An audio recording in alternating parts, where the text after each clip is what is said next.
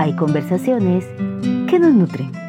Las nuestras nos recuerdan que somos suficiente y acá para todos hay.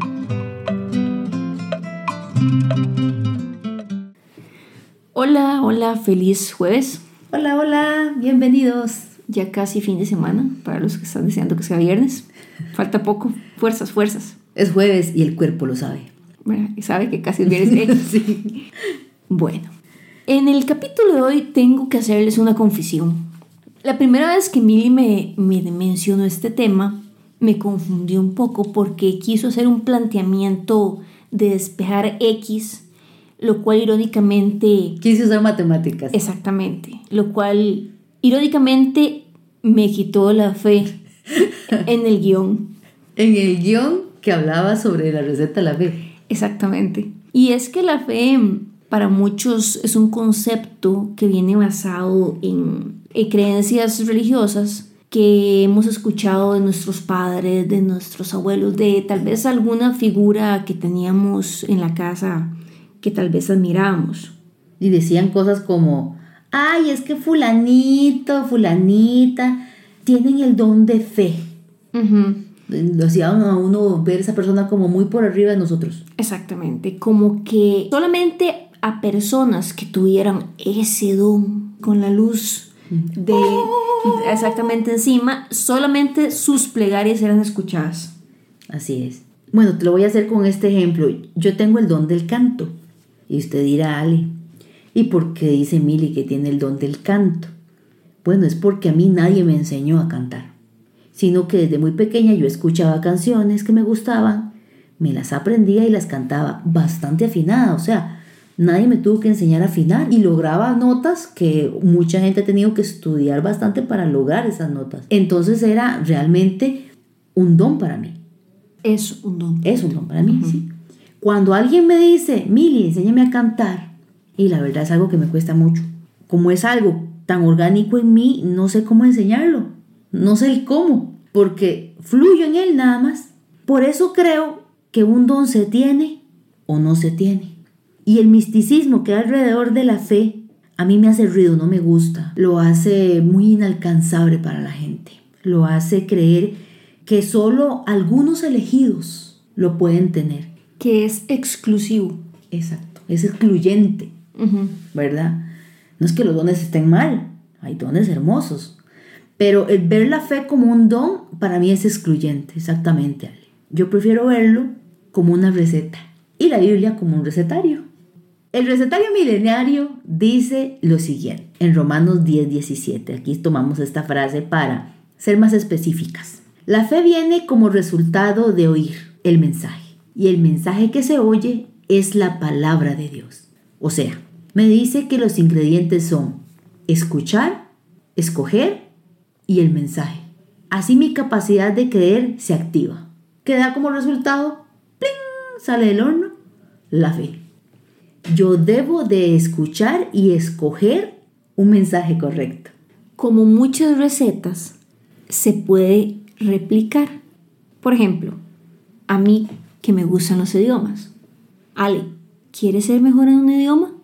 Bueno, voy a elegir permearme sobre ese tema. Empaparse en ese tema. Para que luego yo tenga la capacidad, yo voy a creer que voy a poder comunicarme en ese idioma. Va a acostumbrar su oído a ese idioma. Con los años, en mi caso, usted ha sido testigo de eso, la fe se convirtió en un cimiento. Y por mucho tiempo yo la aplicaba solo en el ámbito pues, espiritual para poder orar y sentir que mis oraciones eran efectivas, cumplían con su propósito.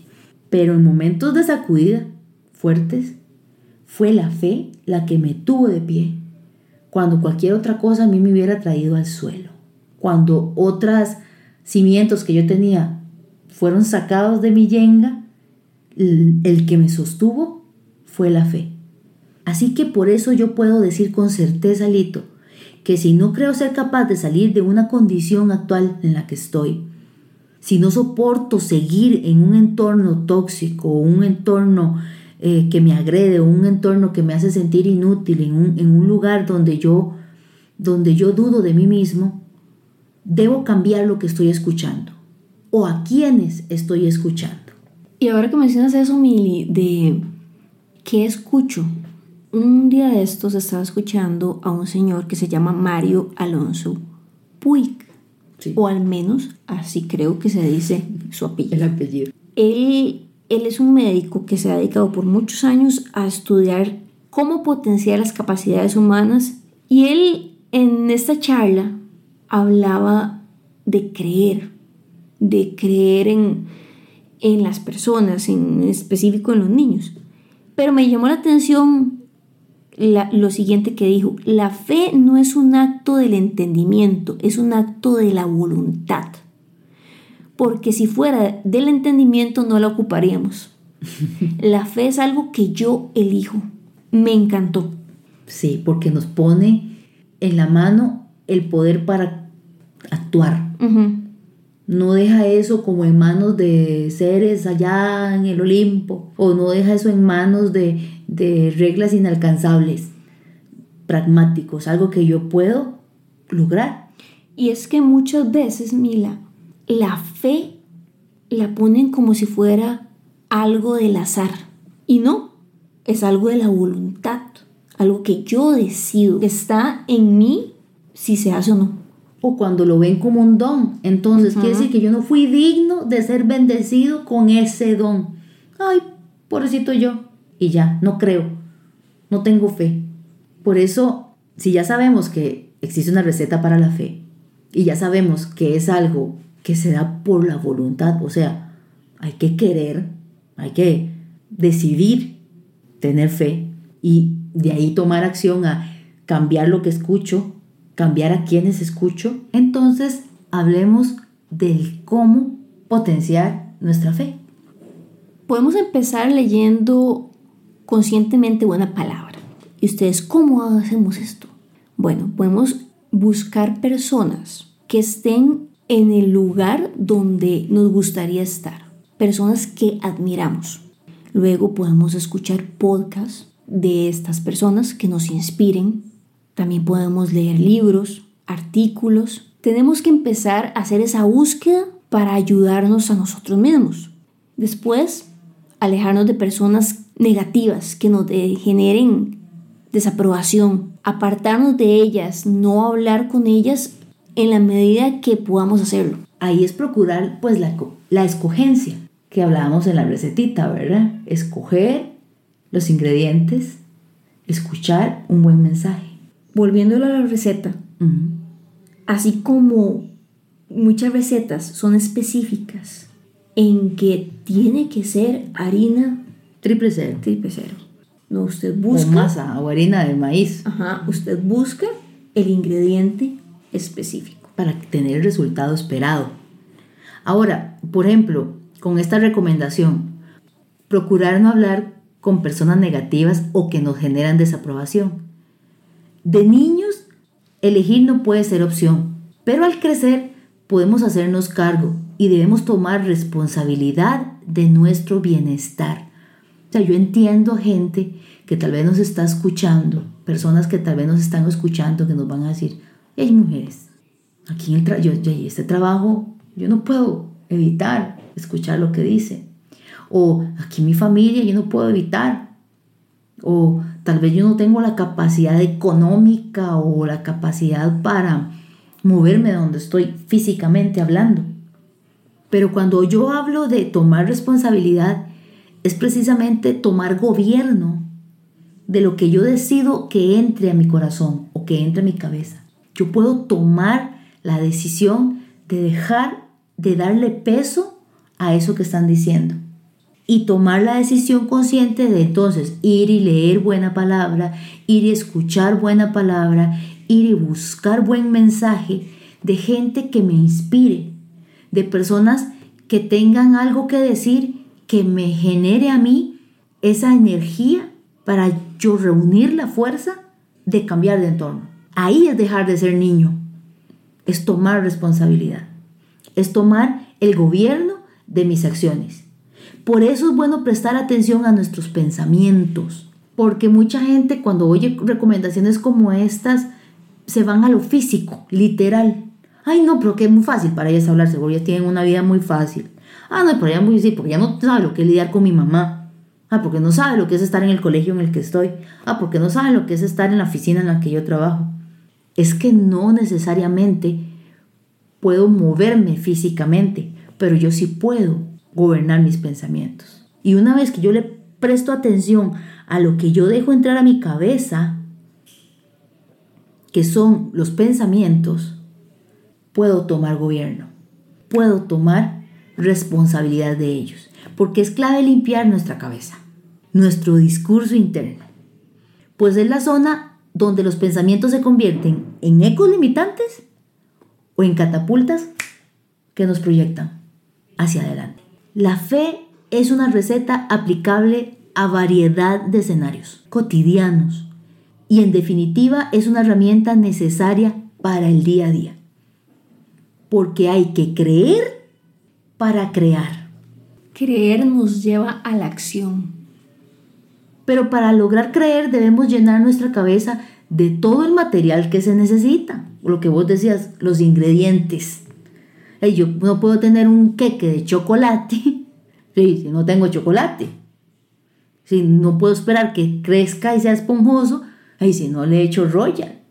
Ok. Entonces tengo que darle buen material a mi cabeza, tengo que darle pues buen material a mi corazón para tener buenos pensamientos. Ese material bueno no va a salir de memes, no va a salir del, del chisme, Ah, que la princesa fulana se casó con el príncipe tal y, y se fueron del reino para vivir en su historia de amor. Eso no, eso no. Eso solamente distrae del objetivo. Ajá. No sale de la queja. Ay, es que usted no, que hace un rato era una excusa que yo estaba dando de ejemplo. Usted no sabe lo que es lidiar con mi familia. No sale la queja. No sale los noticieros no sale del gobierno. Usted no puede esperar ser millonario si bajan los impuestos. El gobierno nunca va a solucionar su situación. No sale la opinión de las personas, familia o no, que nunca han hecho nada por mejorar y solo saben criticar. Debemos escoger de manera intencional qué escuchar. Esto es importantísimo, esto es clave. Tenemos que ser intencionales en escoger. Lo repito, tenemos que ser intencionales en qué escuchar, la frecuencia y a quién escuchamos. La fe nos hace ver hacia el futuro sin miedo, porque escucho buen mensaje, porque ya no escucho la desaprobación de mi profesor. Yo he escuchado de Shakira, era que, ella una vez mencionó que la profesora de canto le dijo a ella que, que, que buscara a qué dedicarse. Que ella sonaba como una cabra. Como una cabra. Y pues precisamente ese sonido particular es su factor diferenciador, su vibrato tan particular. Y todo el mundo sabe quién es esa mujer ahora. Pero ella no escuchó lo que esa mujer dijo de ella. Ella decidió escuchar otras cosas. Yo me acuerdo de esta actriz Jennifer Aniston. Su profesor de actuación le dijo que ella no podía parar de mover las manos, que eso no era bueno, que no iba a ser buena actriz por, no parar de usar sus manos, que la hacía sentarse en sus manos. Todo el mundo sabe quién es esa mujer. Por dar ejemplos que mucha gente conoce.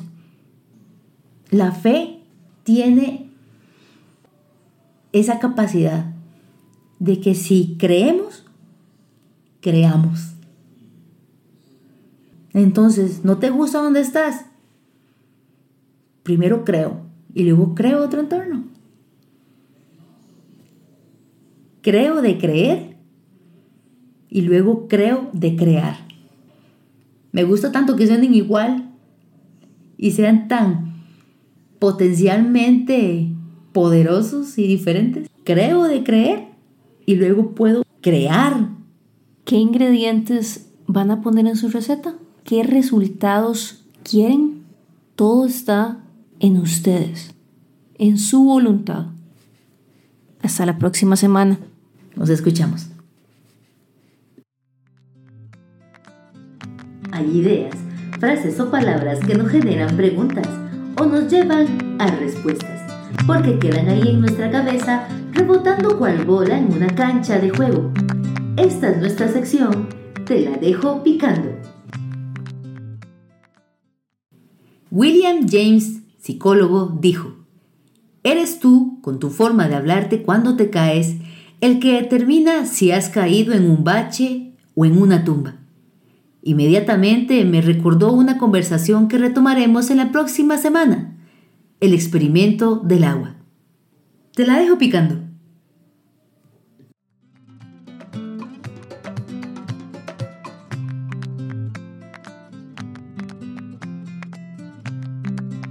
Gracias por acompañarnos.